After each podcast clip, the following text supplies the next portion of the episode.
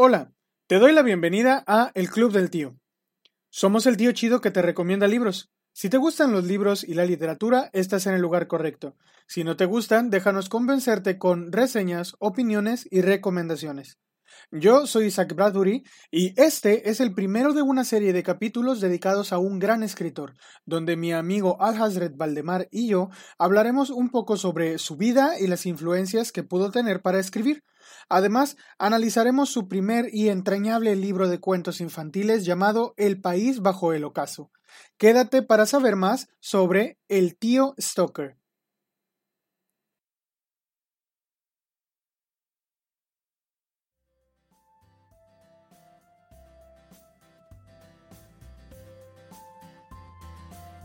Hoy, hoy tenemos un podcast bastante interesante. Tenemos una un invitado especial, y digo invitado porque así es como consideraría yo a cada uno de los diferentes autores que hablaremos dentro de nuestros, eh, nuestras charlas.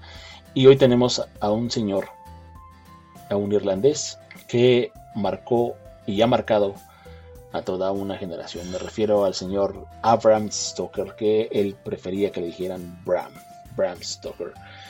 Todo el mundo conocemos a Bram Stoker por Drácula, ¿no? Por este vampiro que de hecho es como el vampiro por antonomasia. Pero hoy tenemos algo, algo especial que decir de él respecto de una edición que eh, pudimos eh, conseguir tanto Isaac como un servidor sobre sus cuentos. Eh, Bram Stoker no solamente escribió Drácula, de hecho hay mucha gente por ahí que yo me he topado que piensa que solamente ha escrito Drácula y la verdad es que no. Escribió muchos otros cuentos, tiene algunas novelas y es especial porque otra cosa también importante que queremos nosotros transmitir acá en este espacio es que vamos a hablar sobre los autores que son, si bien conocidos, pero desde un punto de vista de cosas que no se conocen mucho de ellos, ¿no? Pues Bram Stoker, para empezar, es una figura súper enigmática, ¿no, mi queridísimo Isaac? En realidad conocemos muy poco de, de quién era él, de qué tipo de persona era él, salvo por lo que dicen eh, las personas este, sobre él. Porque ¿qué ocurre? Que la mayoría de sus, su correspondencia y todo eso terminó destruida por él mismo.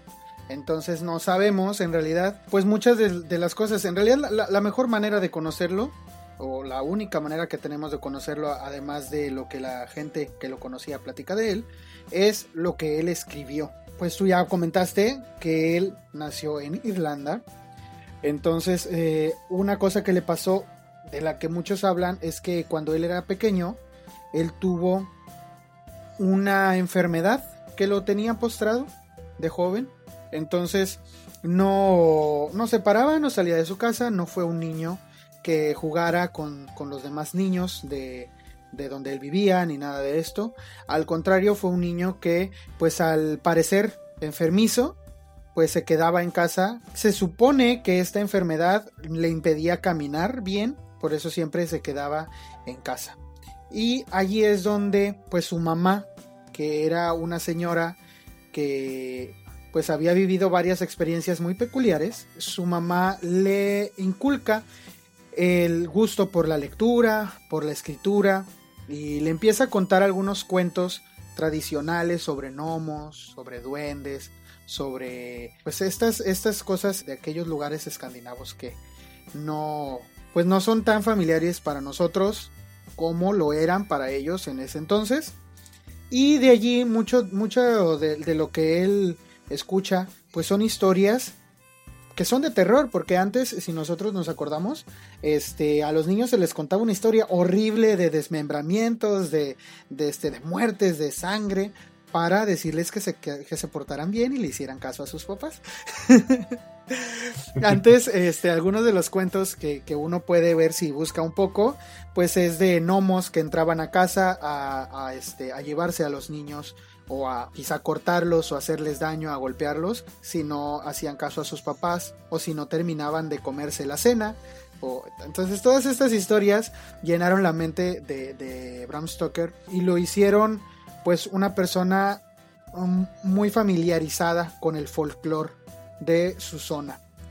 Eh, cuando, cuando digo que, por ejemplo, su mamá era una señora que pues tenía vivencias muy peculiares, de las cuales también Bram se debió haber alimentado, es porque eh, resulta que estaba leyendo que la señora, la futura señora de Stoker, cuando tenía 14 años en el pueblito en donde ella vivía, no me acuerdo cómo se llama el pueblito, en el pueblito donde ella vivía, les cayó la peste y se tuvieron algo muy reciente, lo que es algo muy parecido a lo que, a lo que tenemos que hacer o lo, o lo que han tenido que hacer muchas personas alrededor del mundo, se tuvieron que auto aislar en sus hogares para poder pasar por esa epidemia que había de la peste.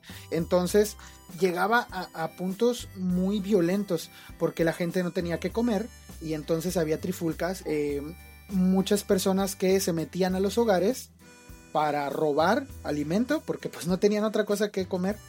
También en una de estas ocasiones, o sea, tan peculiar, tan así llegó a ser la situación de la mamá de Bram, que cuando tenía 14 años, les digo, una persona se quiso meter a casa de ella, donde estaba con su familia, y ella parece ser que sus parientes estaban enfermos, su mamá tenía hermanos, estaban enfermos, pero ella, para defender la entrada, le cortó el brazo al tipo que se quería meter.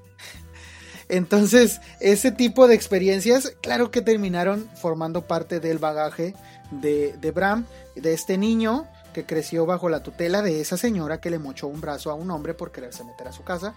Entonces podemos imaginarnos qué tipo de imaginación desarrolló y podemos constatarlo por las historias que él escribió después. Esta enfermedad que tuvo fue muy curioso el hecho de que cuando ustedes ven una foto de Bram Stoker no parece una persona que haya sido muy enfermiza.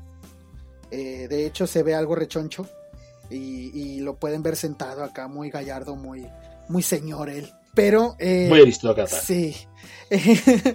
Entonces, eh, pero no te imaginas a alguien, la verdad, tú ves la foto de Bram Stoker y te imaginas que fue un niño enfermizo. O sea, no, para nada. No, para nada. Entonces, muchas personas teorizan que la enfermedad que Bram Stoker tuvo era más bien psicológica.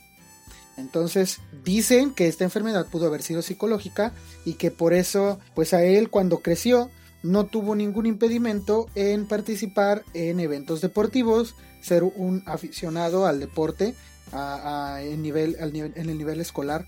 Cuando él entró a la universidad en el Trinity College, pues también formaba parte de equipos deportivos y esto le, le proveyó, aparte de su estatura, porque pues, él era alto, pues de un físico muy robusto. Entonces, eh, pues nada que ver con el niño enfermizo que no salía de su casa y se quedaba este, escuchando cuentos de su madre. Y ya después en el, colegio, él conoce eh, a muchas personas populares después por su este por su escritura. Estatus. Exactamente este por su estatus. Eso esa era la palabra que necesitaba. Entonces cuando entra colegio a la universidad él tiene contacto con muchas personas pues de clase alta, porque él pues no era este, una persona pobre. Pobre. Él no era pobre, él era un aristócrata. Entonces, eh, tengo problemas con esa palabra. Eh, entonces, él conoce personas, conoció, eh, a lo mejor tú me puedes corregir si yo me equivoco, pero primero conoció a los padres de Wild, antes que conocer a Wild, y pues obviamente después tuvo un contacto con él, pues fueron amigos. No sé si serían más que amigos, porque pues ya conocemos las mañas que se cargaba Wild.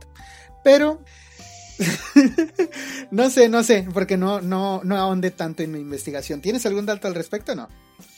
Respecto de, que ellos tuvieran un amorío, no. No, no, definitivamente no. Eso no ocurrió. Lo que sí ocurrió es que hubo una disputa por la futura mujer de Wild. Ah, sí. Eh, eh, ambos se enamoraron de la misma persona y por ahí hubo un tema de faldas, ¿no? Contando que evidentemente pues Wild era, era gay. Aún así pues se disputaron a una mujer Óyeme. en sus épocas mozas. Decía, si la chava estaba guapa, sí, sí, sí, sí valía la pena. Seguro, sí, claro. Eh, entonces, eh, pues eh, sí fue una, fue una persona con la que tuvo mucho contacto, entonces podemos imaginar el círculo de amistades que tenía Abraham Stoker ya para cuando era un, un adulto.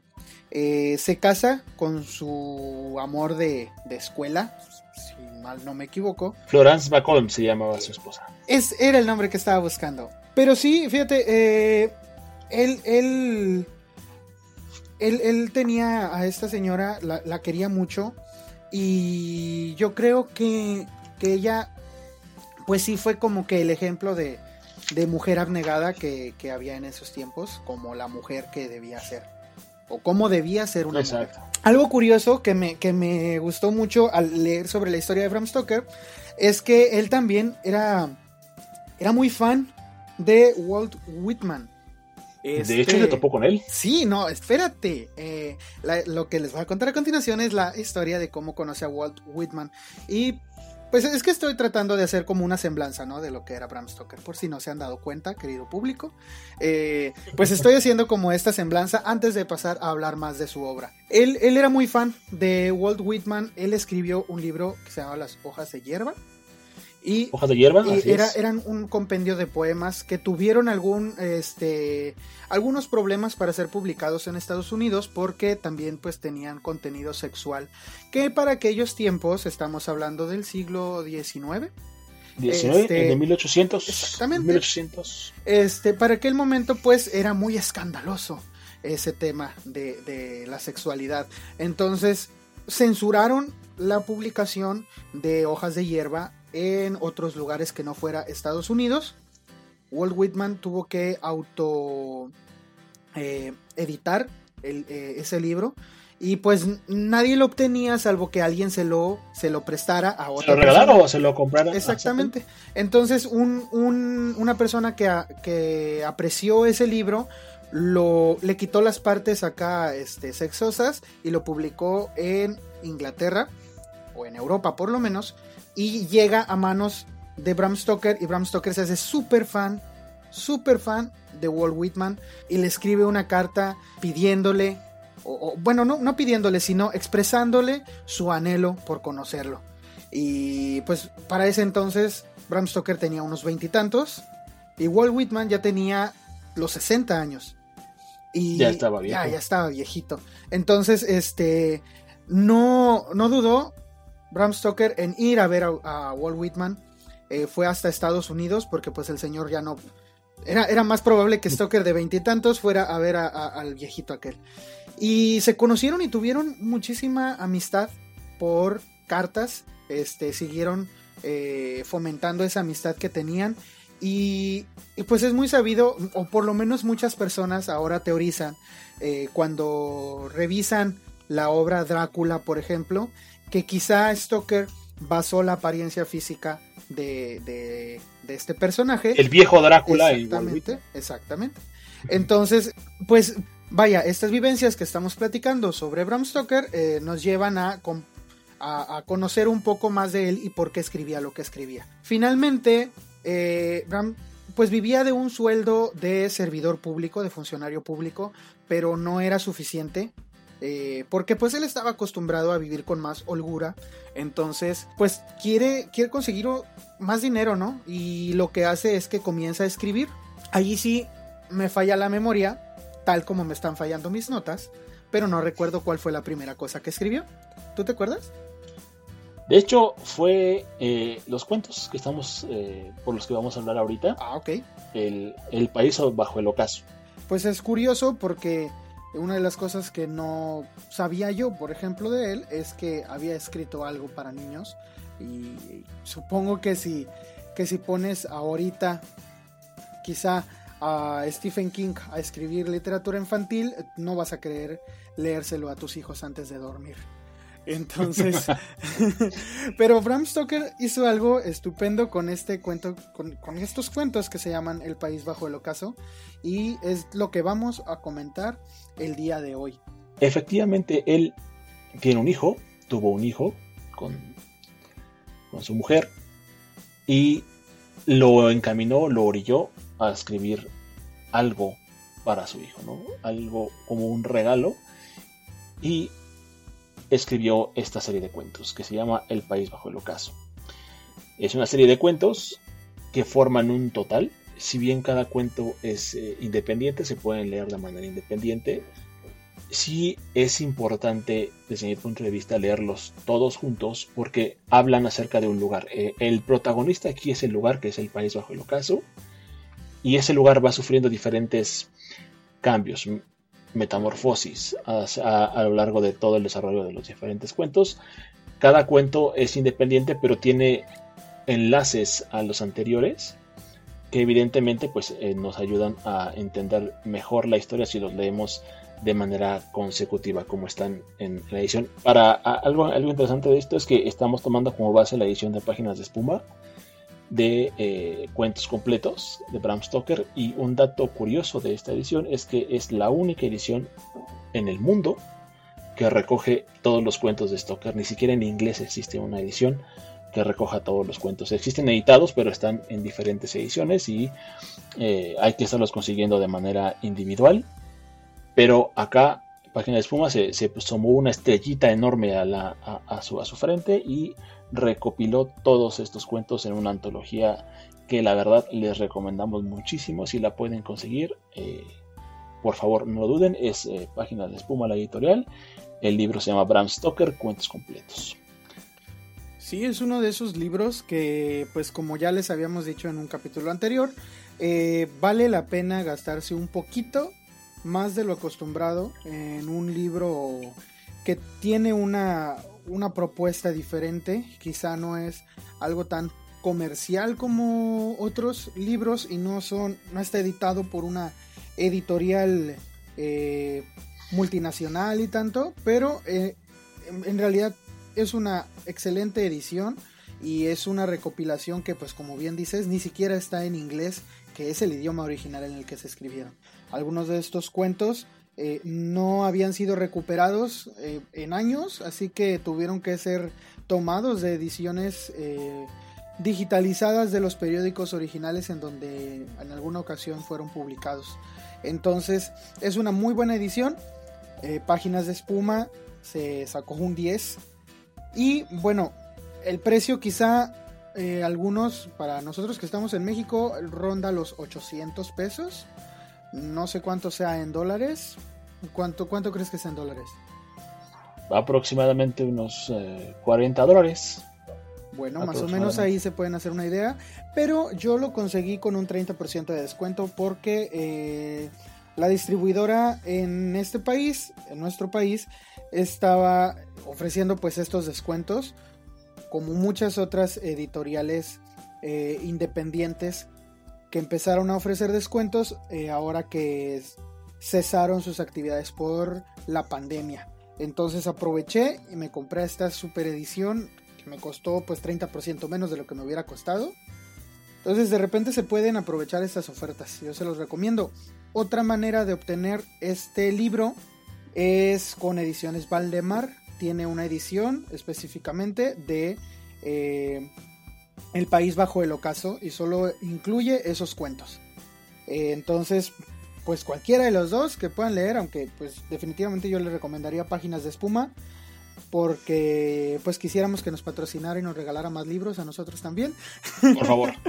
Por favor, Páginas de Espuma, si te queremos. Eh, y aparte de esto, pues porque en realidad pues te conviene muchísimo porque trae, eh, pues son como unos cuatro libros por lo menos. Son, son tres libros, los tres libros de cuentos que escribió eh, Stoker están ahí. Más una recopilación de cuentos que estaban por ahí desperdigados. Y bueno, ya les hablamos de esta edición, de la que, de la que estamos tomando como base. Pues sin más preámbulos, eh, podemos comenzar a hablar ya de este, este cuento, El País Bajo el Ocaso, y qué nos pareció a nosotros. ¿Cómo ves si empiezas tú? Sí, claro, por supuesto. Bueno, yo este libro me lo topé el año pasado. Fue un descubrimiento bastante interesante porque yo no sabía que Stoker había escrito tantos cuentos. Eh, conocía por, por, el Club Diógenes de Valdemar, que había editado eh, el, País Bajo el Ocaso, que él tiene eh, justamente con el Club Diógenes una edición donde reúne estos cuentos de, de este, de este digamos, cuento grande, por así decirlo, en, en particular, y algunos otros cuentos por ahí que están editados como el, la guarida del, del, gusano blanco este, y algunos otros cuentos de terror ya gótico. Yo pensé que ahí hasta ahí se, detenía el, acervo de cuentos de Bram Stoker y siempre eh, está, que estaban enfocados al tema del terror y la literatura gótica de repente voy por ahí y veo este libro y está bastante, bastante gruesecillo. Es un libro que tiene 800 y piquita páginas, como, como bien comentabas. Y digo, órale, pues se ve interesante. Aparte, la editorial es una, es una garantía. Ya les comentábamos que es página de espuma. Yo creo que cualquier cosa que se encuentre en la página de espuma, no lo duden. Es una muy buena editorial. Edita muy buenas cosas. Y dije, me lo voy a comprar. Empiezo a leerlo y me doy cuenta de que Stoker tiene unos eh, increíbles recursos literarios más allá de la, de la narrativa gótica. Justamente es con este cuento del País Bajo el Ocaso que abre el libro, que también da título al cuento en general. Este es un, país que existe al paralelo de, la existencia misma de nosotros. Es como si fuera una dimensión alterna.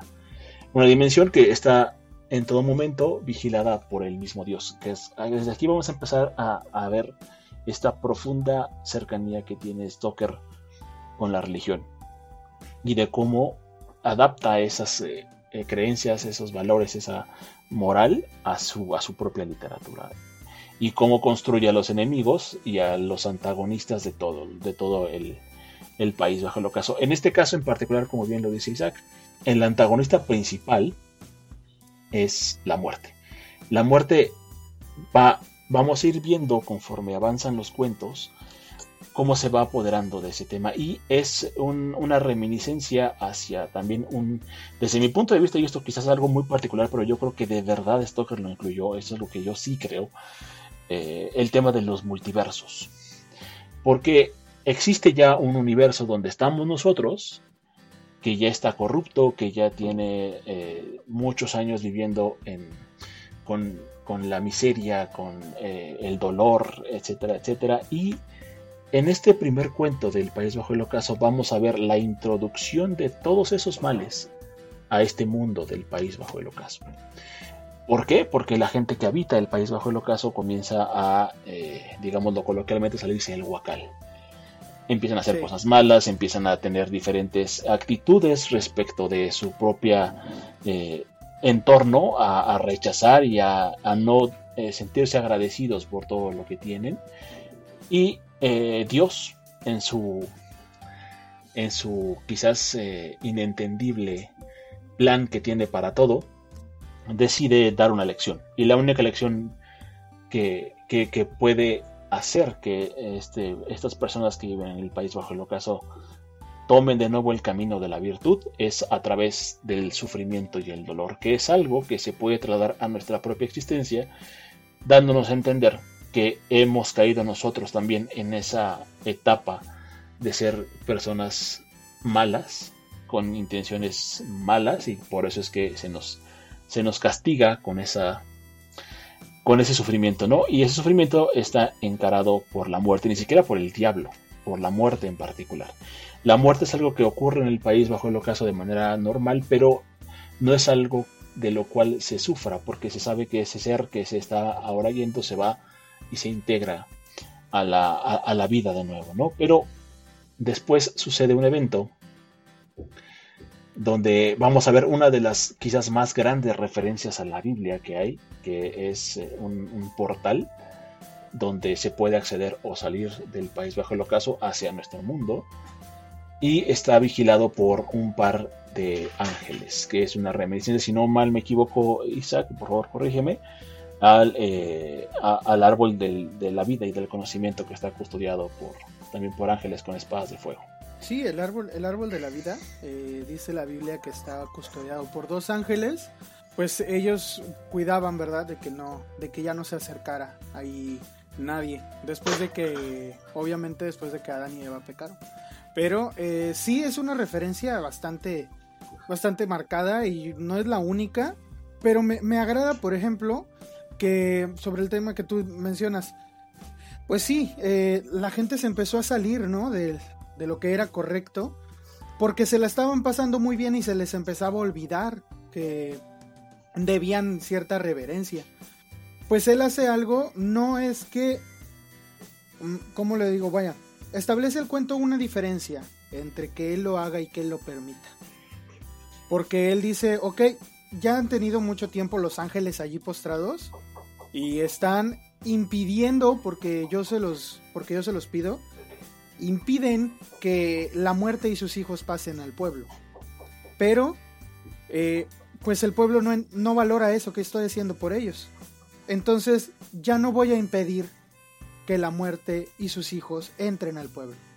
Ahora el pueblo va a tener que hacerse de sus propias armas para poder demostrarme o, hacerse de, pues sí, más que nada, demostrar su fe, que prácticamente es lo que, lo que hace, y demostrar que son buenos de corazón para poder entonces interceder por ellos y salvarlos. Y es lo que hace, deja entrar a la muerte y sus hijos para que entonces cada quien pase por estas pruebas que, que van a empezar a verse ¿no? en el país bajo el ocaso.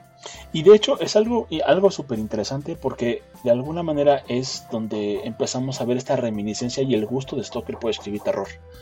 Eh, porque si bien como, como decíamos es un cuento para niños, es un cuento que va enfocado hacia temas de valores, hacia este tipo de, eh, de, formas de escribir, no deja de lado ese, esa cosquillita que ya tenía desde entonces por, por hacer algo, algo que, que, aterre, porque la realidad de las cosas, eso es lo que él percibe o lo que se percibe en el cuento cuando lo lees, que el castigo por la desobediencia es nada más y nada menos que el terror, el miedo, la incertidumbre, el hambre, el dolor, eso es un castigo, porque hasta ese momento en donde se, se, permite que la muerte tome control y tome acción sobre la existencia de los habitantes del país bajo el ocaso, lo que va a, hacer que se vuelva un martirio es justamente eso, el miedo, el terror, la desolación de ver morir a, tus, a tus seres queridos, de ser consciente que ahora tus acciones tienen una consecuencia respecto de si eres bueno o si no. Ahora, algo que también aquí interesante es que no por el hecho de que tú hayas hecho algo malo, te vas a ser meritorio de todo el terror. Sí vas a sufrir, sí vas a tener esta parte de eh, tener una, una experiencia bastante mala, por, por la falta de un mejor adjetivo, Desagradable. Desagradable, exactamente. Pero está la opción de que, de que, de que corrijas tu camino y de que te pongas de nuevo dentro de la virtud. Y para eso también hay un personaje específicamente creado con esa, con esa intención, que no es otra cosa más que la esperanza personificada en un ángel. Esto nos demuestra también que siempre vamos a, ver muy cargado el tema de los valores familiares, porque es algo que él justamente le quería enseñar a su hijo. A través de estos cuentos le va narrando situaciones de la vida que pasan todos los días para tratar de explicar lo que es algo que yo quiero, este, este punto en particular quiero rescatarlo muy muy bien de esta, de esta parte. Yo creo que la forma en la que se educa a un niño influye mucho en el cómo se hace esa educación. Y yo creo que escribirle una serie de cuentos que, le empiecen a explicar qué es la muerte, qué es, eh, es la tristeza, qué es la depresión, que cuáles son todos esos sentimientos que a lo largo de su vida va a ir teniendo y va a, ir, va a experimentar en carne propia, eh, tenga una connotación más allá de, sí mismo. Es decir, todo esto está causado por, por cuestiones de, de probarse a sí mismo como un ser íntegro ante los ojos de Dios, ¿no? Entonces, esto en particular yo creo que es muy rescatable del libro, es algo que me gusta mucho también de Stoker porque vamos a ver aquí una faceta que no habíamos visto del escritor, ¿no? De, del padre que enseña una lección a su, a su hijo a través de... Eh, ni siquiera no, no es de la no es violencia no es eh, eh, represión es uh, una explicación a su hijo de todo lo que ha sucedido y lo que le va a suceder en la vida, ¿no? Entonces es algo que yo rescato mucho de esta parte. Yo recomiendo muchísimo cuando eh, se tiene un pequeño en casa, si les es posible, eh, en el formato en el que lo consigan, eh, leanle estos cuentos a sus, a sus hijos. La verdad es que yo creo que les van a, les van a gustar mucho. Y a ustedes también les va, les va a regresar. Incluso, digo, personalmente yo tuve también una educación bajo la fe católica. No soy no soy católico ahora, pero eh, sí tengo creencia respecto de que existe algún poder más allá de lo que podemos comprender allá afuera en el universo, pero me acuerdo mucho cuando leo esta parte de estos cuentos, de todas esas historias que, que, nos contaba en, en, mi caso, por ejemplo, mi abuela, ¿no? que ella fue una de las personas que, como ya lo dije en, el, en, nuestro programa eh, de, presentación, me inició en el mundo de la lectura. Y me acuerdo de, toda esta, de toda esta... Entonces también tiene una carga bastante eh, emocional el leer estos cuentos de manera personal. Sí, Sí, creo que a mí me pasó lo mismo, porque sin duda cuando, cuando, cuando has sido educado bajo el, tema bíblico o, bajo el tema religioso, pues eh, si identificas algunas, algunas cosas y dices, oye, pues es que, pues esto me lo enseñaron de niño, pero me lo enseñaron de otra manera. Pues sí, o sea, es algo, es lo que le puedes enseñar a un niño y lo, lo puso bien aquí en, en los cuentos, o sea, fácilmente son cuentos para antes de dormir, eh, pero, pero que tienen bastantito significado, entonces es, es, es bueno. Aparte yo creo que una cosa importante de todo esto es que independientemente de, de, si tú eres una persona que cree o no, porque algo que tengo que decir y con esto eh, sí es muy importante, no es una serie de cuentos religiosos, no lo son. Tienen una carga religiosa muy importante por la educación de Stoker, pero no son cuentos que eh, te vayan a, a, invitar a participar de ninguna fe. Eso es algo muy importante. Solamente son valores que se miran a través de un, de un cierto entendimiento de la vida. Eso es, es, algo muy importante. Y lo rescatable de todos estos cuentos, que a mí me parece muy importante, es que te invitan a ti también como persona adulta a reflexionar sobre la vida, sobre tu propia vida, sobre tus propias acciones y sobre lo que ha pasado con esa inocencia, porque también algo, algo importante acá y uno de los personajes principales que se menciona quizás un par de veces en el cuento, pero es de los más importantes, eh, el niño, el niño que es la esperanza. El ángel niño. El ángel niño. Eh, e, él es la personificación de la inocencia como tal, ¿no? Y, y, de, y del amor incondicional, porque él incluso se atreve a cuestionar a Dios. Y le dice, oye, pero ¿por qué?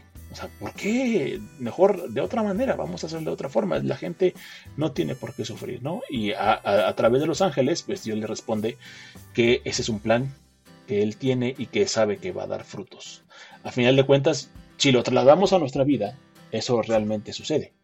Si tú, si tú experimentas algo, el miedo de verdad hacia algo, comprendes la magnitud de las acciones que tienes y el miedo te alecciona. Te alecciona y te hace cambiar.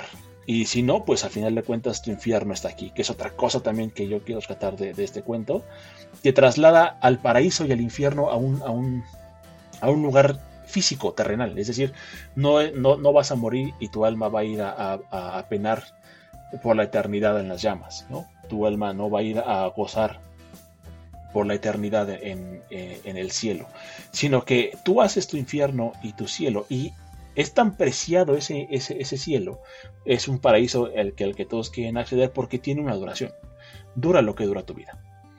Entonces, si tú haces que, tu vida valga la pena, que sea una vida virtuosa, repito, no tiene nada que ver con temas eh, virtuosos respecto a la religión personal, sino a cosas eh, buenas, que seas una persona buena, en la filosofía que tú tengas, pero que seas una persona buena, que no dañes a otras personas, que no dañes tu entorno, tu propio tu propia existencia va a ser tu cielo o tu infierno en ese mismo sentido, ¿no? Entonces, yo creo que eh, a, pesar de que es, un cuento de estos cuentos muy cortito que tiene aproximadamente unas 5 o 6 páginas si no me equivoco, tiene una, una gran, gran, gran lección, que es algo que también quiero rescatar de todos estos cuentos en particular, que eh, acá Stoker le echó muchas ganas para escribir estos cuentos, de verdad dejó, dejó ver ese talento que, que tuvo para escribir y hizo un imaginario bastante interesante, hizo, hizo un mini mundo, un, un micro universo con estos cuentos del país bajo el ocaso y que vamos a ir viendo una evolución. En el siguiente cuento de la lista, que se llama El Príncipe Rosa, vamos a empezar a ver los primeros estragos del paso de la muerte a este mundo. Y no nada más en carne de, de la gente, porque también está, hay una subdivisión de clases en este mundo, es, como les comentaba, idéntico al mundo que tenemos ahora. La única diferencia es que eh, en ese, en ese país, por así decirlo, la gente tiene un poco más de inocencia y independientemente de su estatus social, no hay ningún tipo de, de, denigrar o de ser peyorativos con otras personas. Es decir, no hay clasismo, no hay racismo, pero poco a poco se va introduciendo. Entonces, para evitar que eso suceda, es por eso justamente que Dios permite la entrada de la muerte al país bajo el ocaso. Y bueno, en ese sentido, en el príncipe rosa vamos a encontrarnos a, un príncipe, valga la redundancia, que pierde a su madre eh, en el momento en el que él nace. Sin embargo, él, a pesar de cuestionarse muchas veces por qué la gente pobre, que es donde vamos a empezar a ver aquí un poquito del tema de las clases sociales, cómo es que ellos sí tienen madre y él no tiene madre siendo de la realeza, ¿no? Y entonces empieza a conversar con su entorno, empieza a conversar con su propio padre y se, y se le enseña al niño que las cosas suceden porque tienen que suceder, que no están sujetos a que por el poder que tienen dentro de la tierra, eh, exentos a estas designios de Dios, que es otra cosa importante, ¿no? Aquí nos deja ver Stoker que eh, no importa lo que seamos en esta vida, no importa cuánto dinero tengamos, no importa lo importante o poderosos que seamos dentro de nuestra propia de nuestra propia comunidad, nuestra propia eh, especie, debajo de la voluntad de Dios estamos todos nosotros. Y eso es una lección, de nuevo, no, no es religioso, pero es importante. Es decir, aquí podemos tener la cantidad X de, de, poder, de dinero o en general de beneficios, ¿no? Por darles un nombre.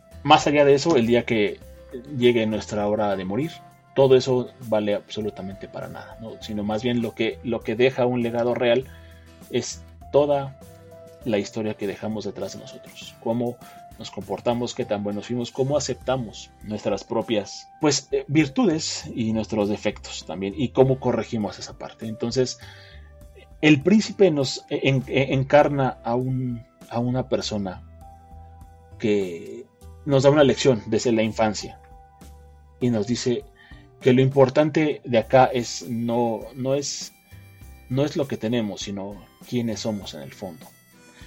Eso en particular yo creo que, y más ahora, con todo lo que está pasando respecto del tema del racismo en Estados Unidos, por ejemplo, eh, del racismo con la gente en Latinoamérica, todos estos eh, cambios culturales que estamos viviendo, yo creo que es, es extremadamente actual. Y es algo que también a mí me llama mucho la atención, ¿no? O sea, es un, es un problema que ha venido arrastrando la humanidad desde que es humanidad. Es decir, Stoker escribió esto hace, no sé si 100 años, un poco más, y ya estamos viendo ahora la misma cara de la moneda que hace 100 años. Es decir, no hemos evolucionado absolutamente en nada en ese sentido. Y es por eso que estos cuentos en particular a mí me calan muy profundo, porque digo, eh, justamente por eso es que estamos como estamos, ¿no? Toda esta situación de miseria y de desigualdad en el mundo es causada por nosotros mismos, porque no entendemos, porque no, no somos capaces más allá de ver nuestras propias narices, ¿no? Entonces, en ese sentido, yo creo que Stoker hizo un muy buen trabajo y que merece la pena no nada más leerlos, ver si son buenos o no, eh, sino interiorizarte cuando, cuando lo vas leyendo que realmente te dé una lección y hacer un análisis, por supuesto, de manera personal, de qué tanto tú estás apegado a esa, a esa forma de ser, a, ese, a, esa, a esa virtud o a, esa, a esos vicios que nos rodean y qué tanto te permites tú ser virtuoso o ser vicioso. Entonces, yo creo que Stoker hizo un compendio bastante interesante de, cómo es que esta, estos pequeños hijos de la muerte, como él los llama, que no son otra cosa más que los pecados desde mi interpretación, se van... Sí, sí, igual los vi como es. Se, van introduciendo en nosotros. Es como, como decir que soltó a la, a la lujuria, a la... A la, a la pereza. Ay, porque, a la pereza, exactamente, a la pereza, a la lujuria, a la envidia, o sea, es decir, lo soltó y quien, pues el cuento mismo lo dice, quien no sea puro de corazón, los, los va a albergar. Entonces, pues solamente siendo puros de corazón pueden salvarse de las consecuencias de haber aceptado que esos hijos de la muerte entraran en ellos. Eh, porque pues al final de cuentas también no exenta de culpa a quien hace las cosas, porque eh, digo, y es algo que me, que me agrada bastante y es esto de interiorizar, ¿no? Lo que estamos leyendo, pues te pone a ti la responsabilidad, es, es decir, dice, no es, no es culpa de alguien más, más que de tu decisión. Si tú decides ser así, te va a pasar esto, y ya sabes que te va a pasar eso. Entonces, si tú decides hacer lo contrario, es decir, hacer lo que en este caso, este ser puro de corazón y, todo eso, que hacerlo aquí no dice hacer lo que está bien o hacer lo que está mal. El libro dice que hay que conservar la pureza del corazón y es una frase que la repite en muchísimas ocasiones. Habla de la humildad también y todo eso, pero habla de eso desde el aspecto de conservar la pureza del corazón. Te digo, es una frase que yo vi repetida en varias ocasiones y entonces te puedes preguntar, ¿de verdad yo tengo el corazón tan puro como para evitar que quizá la pereza, la envidia, el rencor entren en ese corazón? Eh, entonces no es verlo desde el punto de vista religioso, poniéndote mandamientos o poniéndote una lista de cosas que puedes o no puedes hacer, sino es más eh, revisarte tú personalmente y decir, ¿crees de verdad que eres una buena persona? Y lo hace de una manera muy bonita y muy amable porque pues se lo está diciendo a un niño. y, creo que es plausible el que logre hacerlo eh, de manera tan sencilla. Eh, por ejemplo, con el, con el príncipe rosa, pues habla de la valentía también y de que a veces hay problemas a los que no, de los que no podemos huir.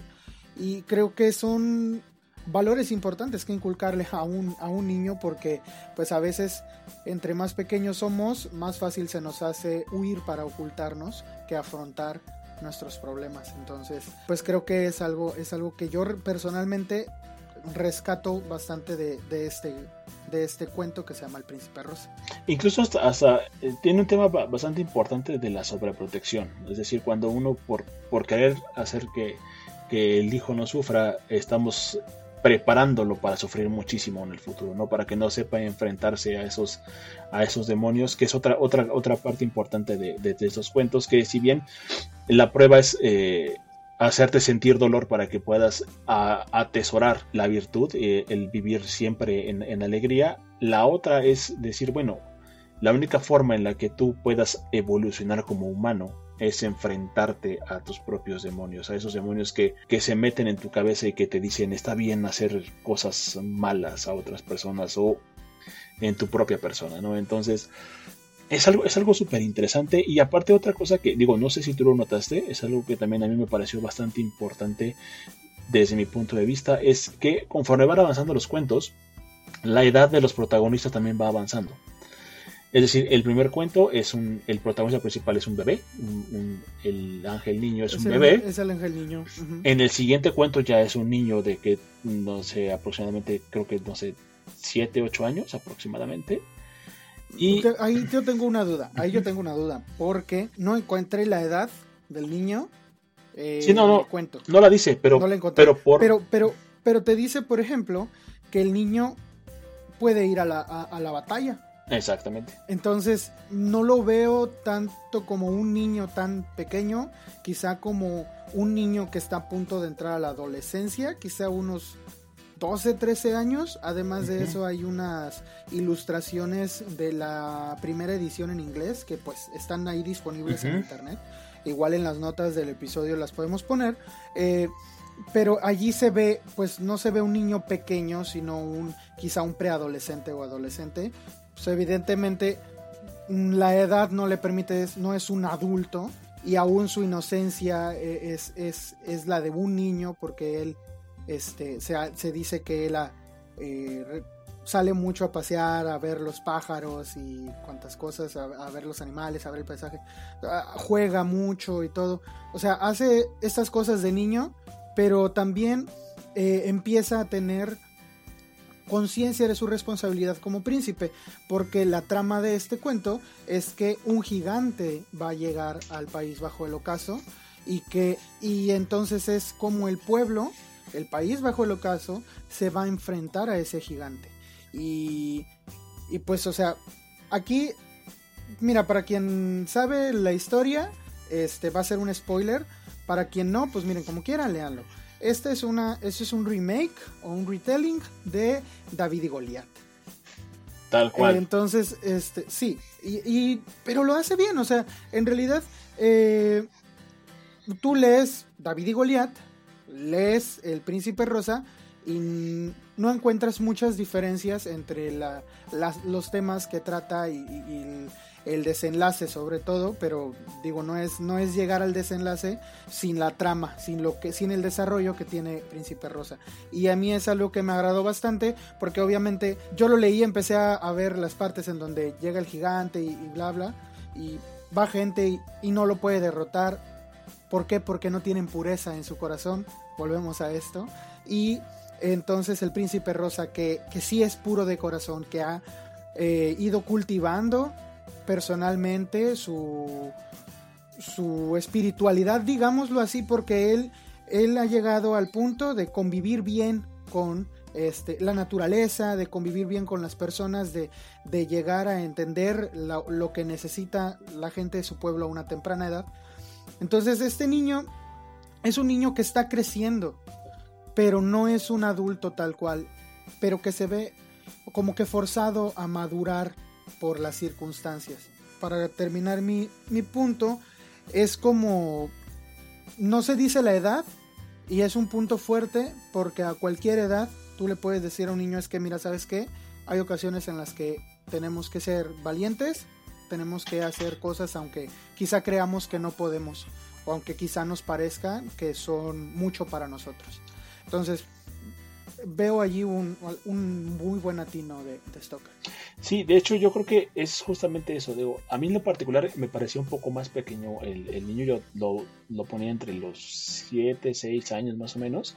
Porque efectivamente, eso es lo que, lo que me refería hace, hace, hace, un, hace un momento no, no, hay una edad en la que la vida te trate mejor que en otra. O sea, la, vida, no, no, no la gente, sino la vida en particular, ¿no? Entonces, tú todo el tiempo tienes que pelear por la vida, por estar vivo, por seguir eh, respirando cada día, ¿no? Tanto en temas biológicos como en temas emocionales incluso. Entonces, eh, eh, es, es, es, esta batalla que tienes tú.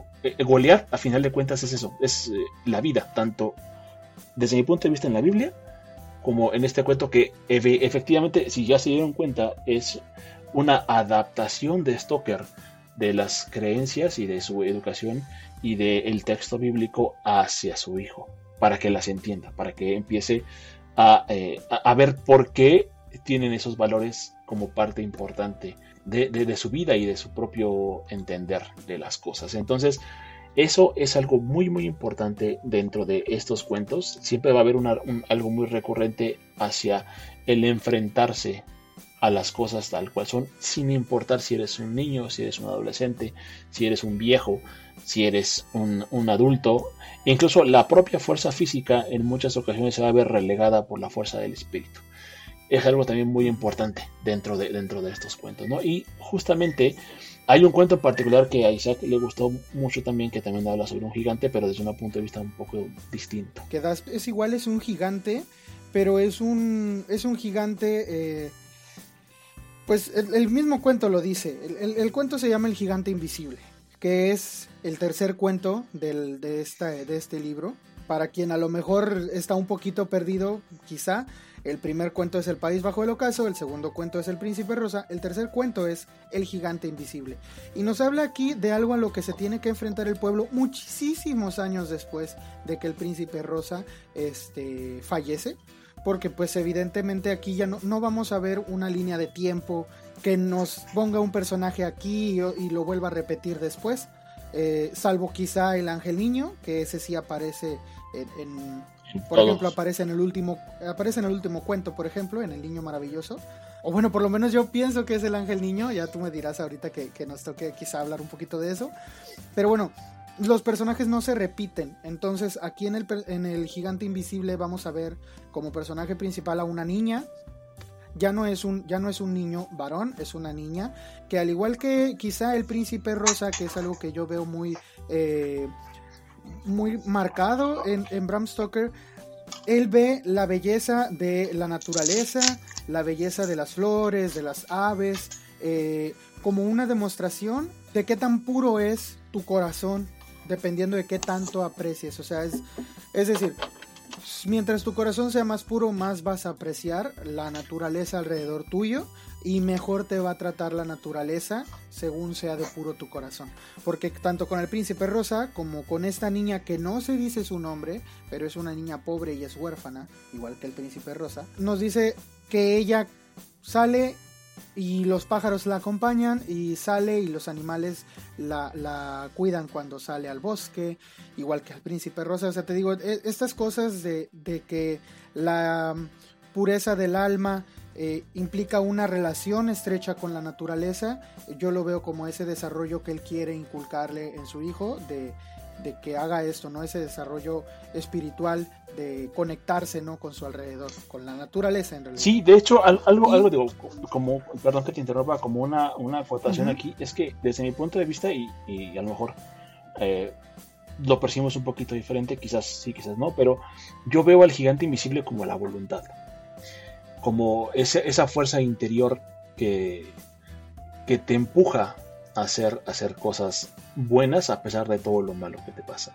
O sea, yo creo que de alguna manera esta, e, esta presencia, esta fuerza que, que, como te digo, transgrede al, al, tema físico y a las posibilidades incluso que tengas de tu propia, de tu propia existencia, hay algo ahí que se puede interpretar desde un punto de vista, como te comentaba, de la voluntad o de que independientemente de que la muerte esté ahora reinando entre comillas, el país bajo el ocaso, siempre va a haber la presencia divina, la presencia bondadosa de Dios atrás de todas sus, sus, creaciones, ¿no? Entonces, bueno, esa era, esa era como, como la acotación. Probablemente, digo, se, la entiende de una manera diferente, pero yo pienso que es una representación de esa, esa fuerza interior que tenemos todos. Fíjate, si te, te refieres precisamente al, al gigante como el personaje del gigante. Exacto. Bueno, es que sí, totalmente yo lo percibo de una manera completamente diferente. Porque yo percibo eso que tú dices, yo se lo percibo más al personaje de la niña y del anciano, que es el segundo personaje principal. es decir, esas cualidades de, que aún así, a pesar del problema, uno mantener la esperanza y hacer cosas buenas este, por la fuerza de su voluntad, yo lo veo más en estos dos personajes, de la niña y del anciano. Porque esta niña ve al gigante invisible, que pues ahorita sabemos que es invisible, ella sí lo podía ver y ella le avisa al pueblo y el pueblo no le cree. Entonces, eh, los pájaros sí, lo, sí saben dónde está, entonces los pájaros le van avisando a ella cuando ella deja de ser capaz de verlo. Este gigante, a este gigante que no podemos ver, que empieza a matar gente a diestra y siniestra cuando pasa por el pueblo, yo lo veo así como tal, y el libro lo menciona en una ocasión es como una peste, como una enfermedad. Y es una enfermedad que a lo mejor nos están avisando que ahí está, pero que no la podemos ver y que tengamos cuidado. Pero pues si nos vale, nos va a matar. Y si nos cuidamos, si prestamos atención a lo que nos están diciendo, nos resguardamos en nuestro hogar, porque es lo que está, es lo que dice el cuento. El cuento dice que la niña veía al gigante y nadie le hizo caso. Luego el anciano dijo, pues es que yo soy muy viejo y yo me acuerdo de haber escuchado historias sobre gigantes. ¿Por qué? Porque el viejito tenía creo que 130 años, algo así. Pues tenía más de 100 años. Y entonces él se acordaba de que de niño le habían platicado que había gigantes. Pero el pueblo ya no había vuelto a ver gigantes desde lo del príncipe rosa. Entonces nadie creía que en realidad existieran los gigantes. Cuando la niña le describe al anciano cómo vio al gigante, el anciano dice, es que ese era el peor gigante que a mí me contaban de niño que existía. Entonces el niño y la, eh, eh, perdón, la niña y el anciano empiezan a advertirle al pueblo y el pueblo no les hace caso y entonces todos se empiezan a morir por algo que no pueden ver. ¿Les suena a algo? entonces yo lo veo así, yo lo veo así, este, y, en algunos lados, por ejemplo, dice también que el gigante a su paso contaminaba el agua y la comida y que la gente no podía comer. Por ejemplo, los pájaros se encargaban de revisar si la comida que iba a comer la niña estaba limpia o no. Entonces un pájaro bebía de, de su copa o comía las cosas que ella se iba a comer antes y si el pájaro moría ella no podía comer pero ellos felices de la vida daban su vida por esa niña que los quería tanto y los cuidaba el asunto es que ella les avisaba al pueblo y el pueblo no, les no le hizo caso durante un buen tiempo hasta que empezaron a ver lo devastador que fue el paso del gigante por, por el país bajo el ocaso. Digo, sí, efectivamente el, el gigante tiene como una participación en el cuento un poco más eh, directa con consecuencias, más que con promoción de o ser la voluntad personificada.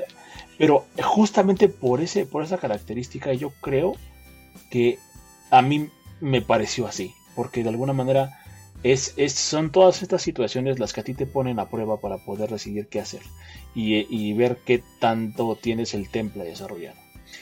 En ese caso, el gigante no es algo malo, simplemente está ahí para hacerte ver que las cosas en la vida a veces no son sencillas, pero no por eso debes rendirte. ¿no? Independientemente de, que eh, puedas morir en el intento, vale más morir en el intento que morir nunca haber haciendo absolutamente nada al respecto. Entonces yo creo que es, ese es la raíz de la voluntad, de decir, bueno, yo voy a hacer algo al respecto, voy a cambiar esto, voy a, hacer esto mejor, o incluso hacer algo, algo malo, que también es la contraparte, ¿no? Eh, esa, esa, esa, peste de la que habla es quizás la infección que va dejando eh, de la dualidad, es decir, está la opción buena y está la opción mala, tú decides cuál hacer, y ambas, para ambas requieres voluntad, es decir, tomar tú la decisión de hacer las cosas.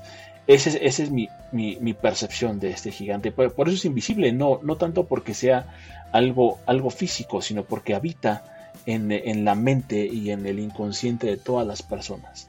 Y hay personas como la niña que son, digamos, virtuosos de corazón, porque han, han tenido toda esta vida trágica, todo este, este tema detrás, que pueden ver al gigante porque ven la maldad, tienen la, la suficiente inocencia, pureza, no sé cómo llamarlo, para poder separar las cosas buenas y las cosas malas de sus propias decisiones, de su propia voluntad.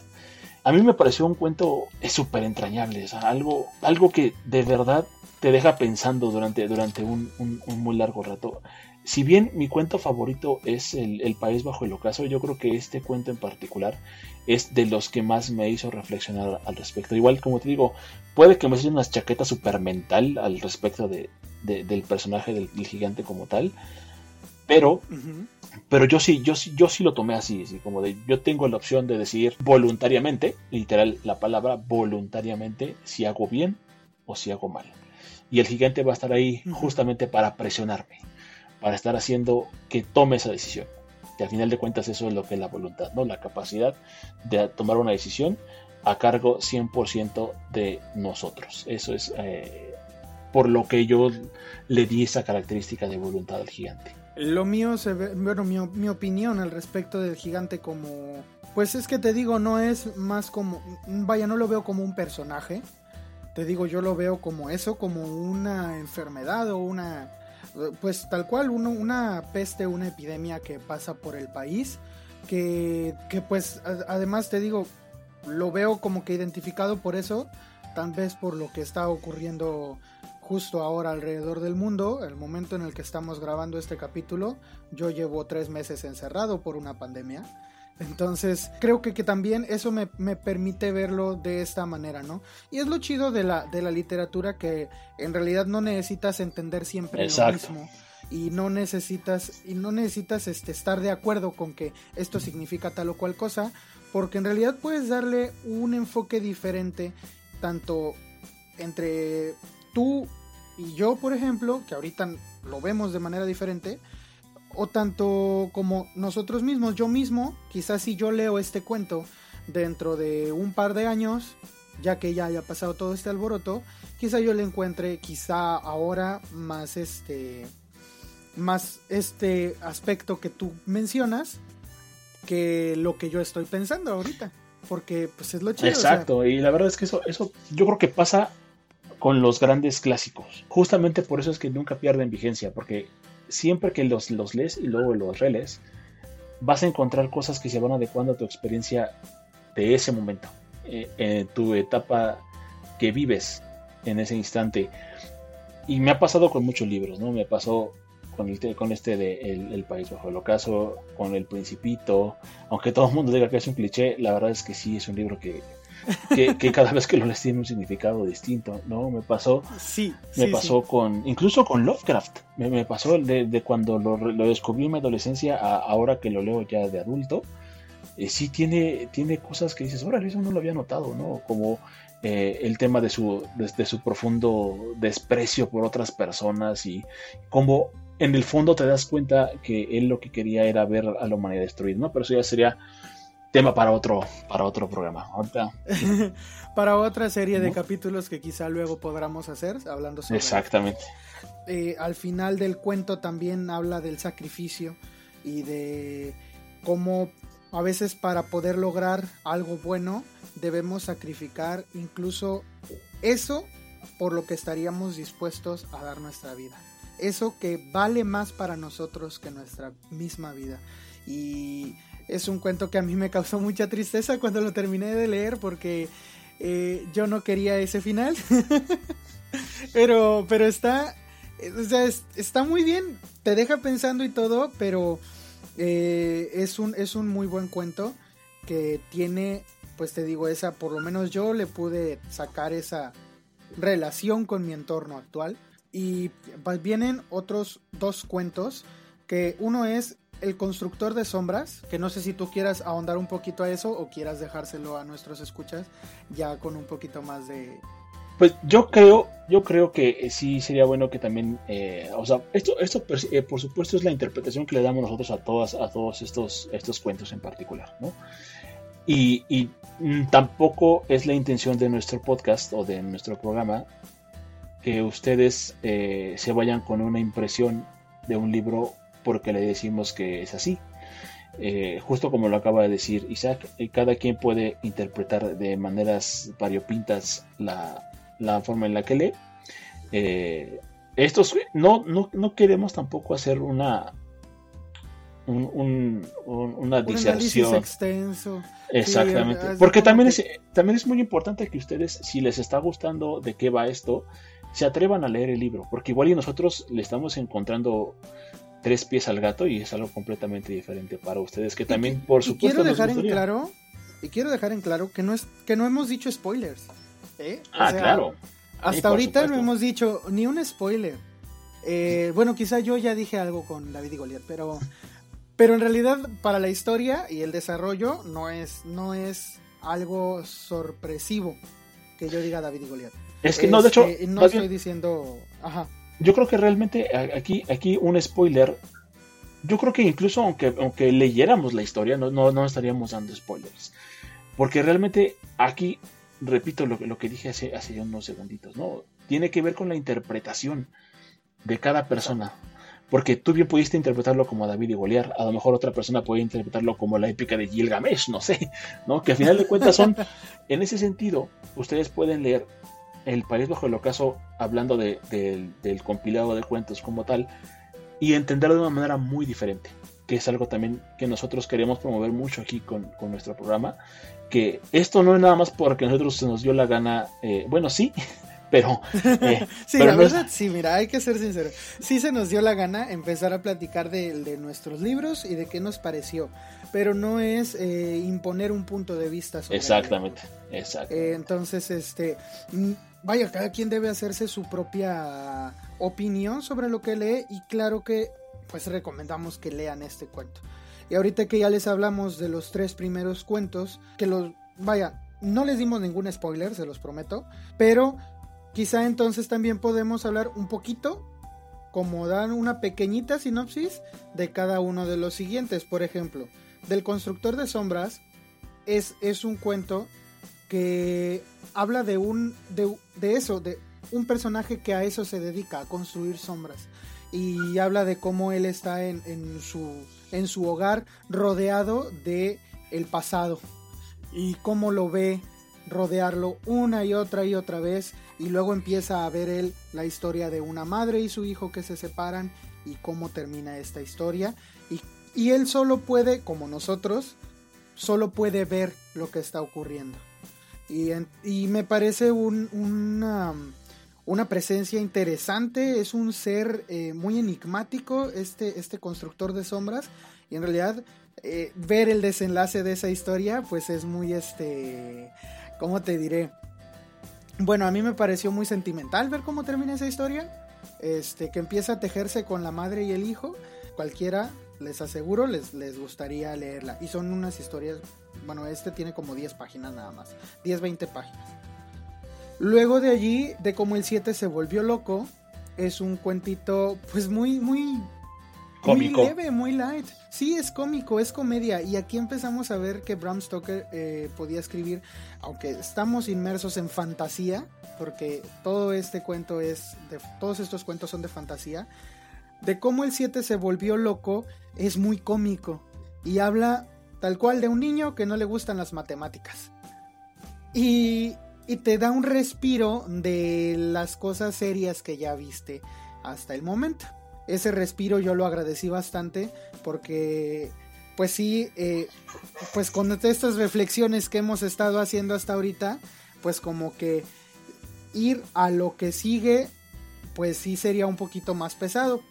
¿Por qué? Porque lo que sigue es Mentiras y Lirios, que es un cuento que habla de una niña que echó una mentira. ¿Y qué mentira dijo? Pues ahí léanlo. Este, pero pues sí, no les quiero dar spoiler, pero la niña echó una mentira y, no es spoiler decir que echó una mentira, lo dice el título. Eh, entonces, eh, la niña explora el sentimiento de arrepentimiento y culpa. Y es algo interesante ver cuántos hemos pasado por ahí y de qué manera lo afrontamos. Entonces a mí me dejó pensando eh, seriamente en algunos en algunas cosas que he hecho y si de verdad estoy o no arrepentido de haber hecho tal o cual cosa. No digo que sea bueno o malo, nada más digo, se explora eso del arrepentimiento. E incluso también un poquito sobre la razón de por qué, por qué mentimos, que es un poquito también de reminiscencia de lo que venía hablando en cuentos pasados, ¿no? De las consecuencias reales de, tomar la responsabilidad de tus acciones, ¿no? Y la mentira, pues evidentemente es una evasión de esas responsabilidades. Entonces, eh, sí, yo creo que es un, es un cuento bastante reflexivo eh, respecto de, no nada más la razón de por la que tú me, sino de una vez que te enteras de una mentira, de qué manera afrontas tú al mentiroso, ¿no? De alguna manera. Entonces, es un cuento bastante, bastante aleccionador. Yo, diría directamente si es una lección sobre, sobre las mentiras y, y que además es algo que yo creo que aquel que diga que no ha mentido es un mentiroso, ¿no? Sí, sí, sí, definitivamente. Y es un cuento, te digo, que a mí me dejó pensando. Y después de salir de estas meditaciones, me, me topo con El Castillo del Rey. El Castillo del Rey es una historia de un joven enamorado que pierde a su, a su amada, que está dispuesto a, a ir al Castillo del Rey muerte a encontrarla. Y es una historia muy sentimental, pero es una historia también muy depresiva para mí lo fue, para mí. Eh, batallé para llegar al final de esa historia, en serio. Eh, me empecé a sentir, me empecé a sentir mal porque te describe el paso del joven hacia el castillo del, del rey muerte y quizá, quizá si alguien no cree que la depresión sea un padecimiento real, necesitaría leer algo como esto para ver cómo se siente alguien deprimido. De hecho, si, si, me lo permites, quisiera ah, leer un pedazo de este cuento que a mí me parece uno de los más significativos. No es ningún spoiler, pero yo creo que dentro de... Eh, si, si, leen, si, se adentran en, en, estos, en estos cuentos en particular, este párrafo en particular va a tener mucho significado y si no los leen de todos modos para, de manera personal, yo creo que también lo tiene. Dice, las islas circundantes, con su multitudinaria población de sombras, se habían levantado. Ni siquiera los terrores del desierto continuaban allí. El poeta, mientras miraba en derredor, en aquella soledad absoluta, anheló el sofrido de la tormenta o el bramar de la avalancha, cualquier cosa que rompiera aquel horroroso silencio.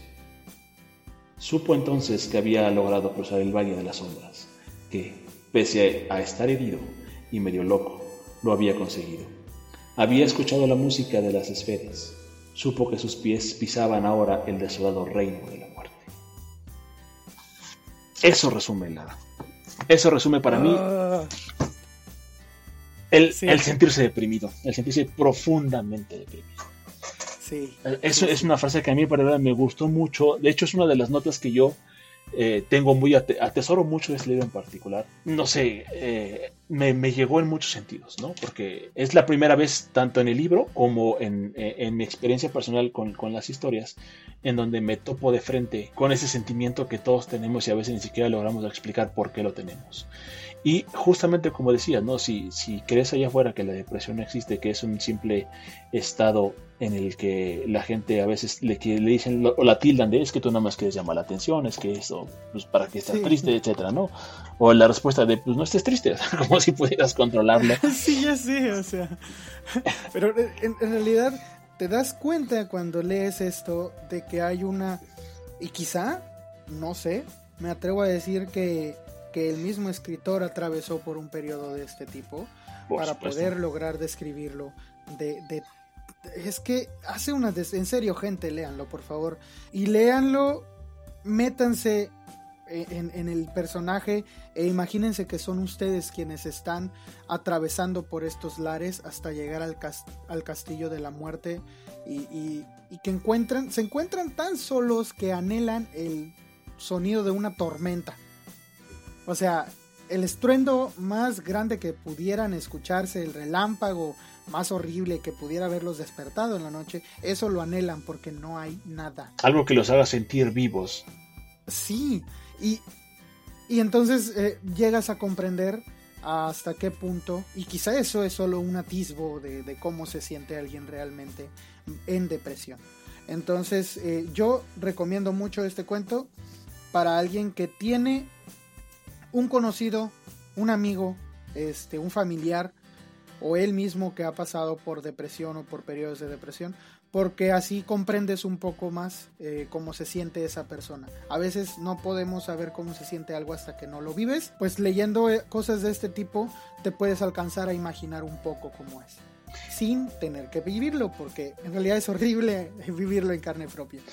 Yo, yo creo que realmente a lo mejor todos de, de- de alguna manera mayor o menor hemos experimentado estos episodios de depresión, ¿no? Porque no creo que estemos exentos de sentirnos tristes, es una emoción completamente humana, pero hay, algo importante de este padecimiento en particular, ¿no? Que es, es el tocar a fondo. Es cuando de verdad la gente, mucha gente dice, es que la gente que toma la decisión de suicidarse son unos cobardes, ¿no? Hay muchas razones para suicidarse y no todas son por ser, por estar tristes, ¿no? Y justamente esa, esa parte, esa primera parte de, ese, ese, ese párrafo que les, que les leímos, eh, habla acerca de la soledad.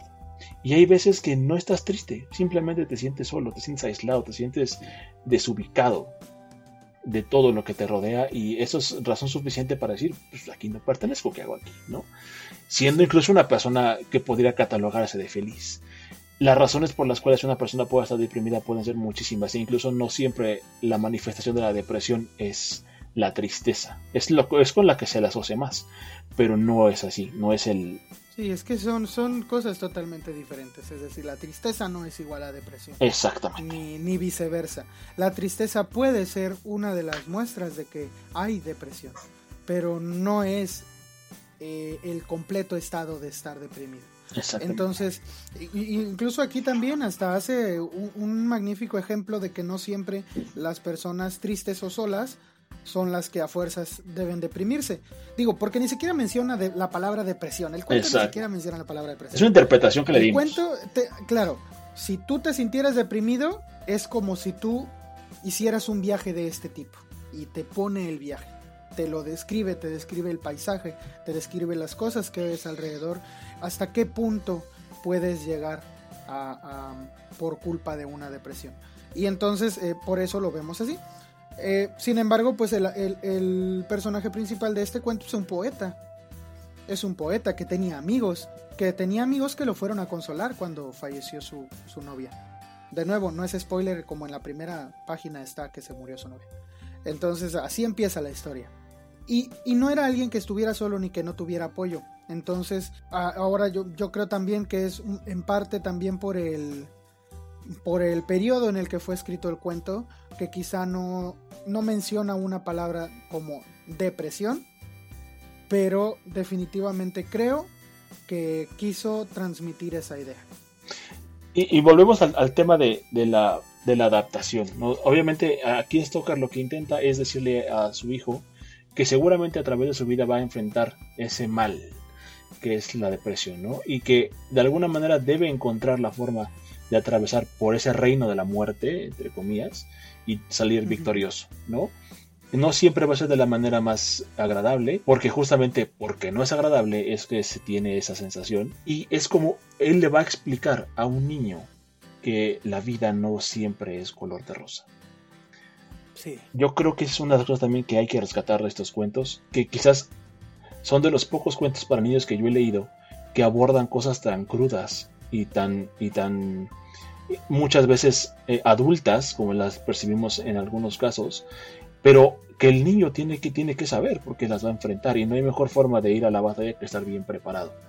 Yo creo que es algo muy rescatable también de estos cuentos. Para terminar, me gustaría decir que el, final me pareció sumamente agradable. El final del libro es, es un cuento que responde a una pregunta que todo niño va a hacer tarde o temprano.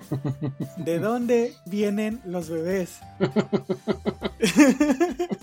y es muy gracioso, es muchísimo, muy gracioso la idea que estos, porque son dos niños, son hermanitos, y es un, un niño y una niña. Y ellos tienen un nuevo hermanito que, pues ellos eh, lo ven, es un bebé, pero ellos no saben de dónde vino ese bebé. Eh, se ponen a pensar en uno de sus, de sus paseos por el bosque, de dónde rayos vienen los bebés, y la conclusión a la que llegan es muy, muy graciosa. Y vemos ahí también el comentario que te decía, yo creo que allí es donde aparece el, el niño ángel. Exacto. Yo creo que este personaje que aparece ahí con, con los niños es el niño ángel por eh, la reacción de la naturaleza ante él. Y es un cuento que al final eh, pues te deja con un muy buen sabor de boca. Es casi como este, este segundo respiro. Exacto. tanto, eh, así como de cómo el 7 se volvió loco, es un respiro porque es muy cómico. Este último cuento, que, ¿cómo se llama? Es el niño maravilloso, ¿no? Si no mal me equivoco. El niño maravilloso, exacto. El niño maravilloso es un segundo respiro que te deja sacar, pues después de haber tomado un tema tan eh, oscuro como el que estábamos hablando, el niño maravilloso viene y te deja con una sonrisa. Te habla de la inocencia de los niños. Te dice algo muy sencillo. Los niños son como angelitos. Eso es lo que te dice el cuento. Aparte, yo creo que. Por lo menos eso fue lo que yo creo. No, sí, sí. Y de hecho, concuerdo contigo. Algo, algo que yo pondría como añadidura a este tema es que es, una forma bien eh, eh, interesante de cerrar el, ciclo de cuentos. Y lo hace con, con, el, con el, mismo, eh, el mismo patrón o la, misma promesa que los ángeles le hicieron al, al, ángel niño en el, en el, primer cuento. Donde le dijeron que a final de cuentas eh, esto iba a ser un periodo transitorio, que no era para siempre. Evidentemente ya como vieron en, en la línea temporal del príncipe rosa, a, a, los siguientes cuentos hay un salto temporal enorme de cientos de años incluso. Eh, es un periodo que no es eterno, ¿no? Y yo creo que con, esta, con, este, con este nacimiento, Stoker nos deja en claro que la esperanza va a nacer de nuevo.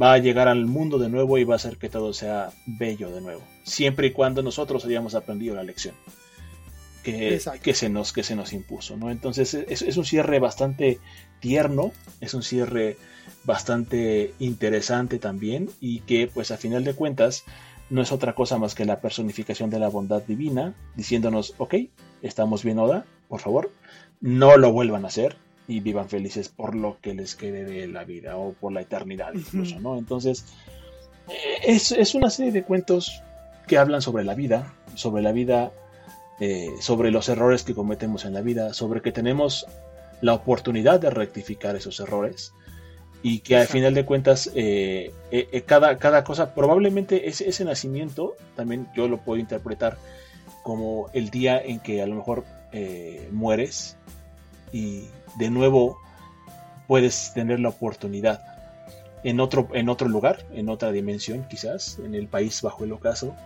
de vivir una vida plena, ¿no?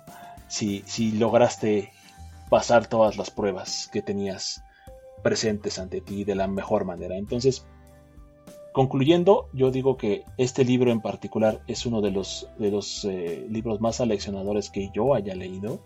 Eh, no, es, no es un libro no es un libro que literalmente sea una maravilla, es no, no usa un lenguaje eh, excelso, no es por supuesto Shakespeare ni mucho menos, pero es un libro no, y es, muy, es muy agradable, porque en realidad, si va dirigido a, los niños, pues no, no puedes usar un lenguaje muy rebuscado. Exacto. Porque estás pensando en tu público.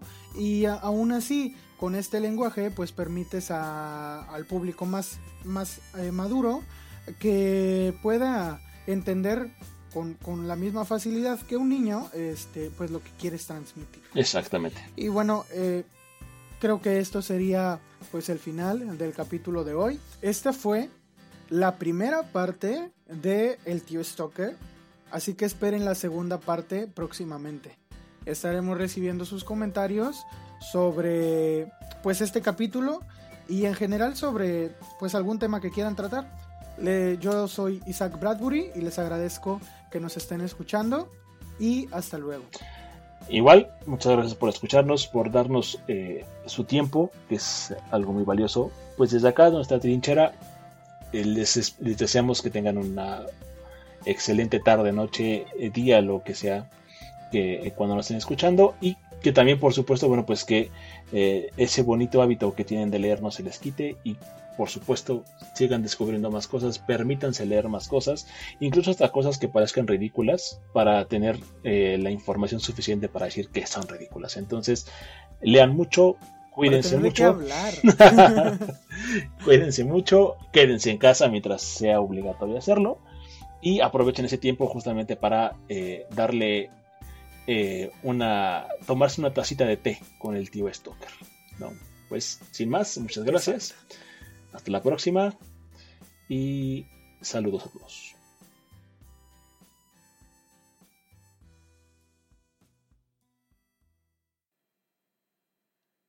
Te recordamos que puedes encontrarnos en la plataforma para podcast que prefieras, Spotify, Apple, Google, síguenos y danos su calificación.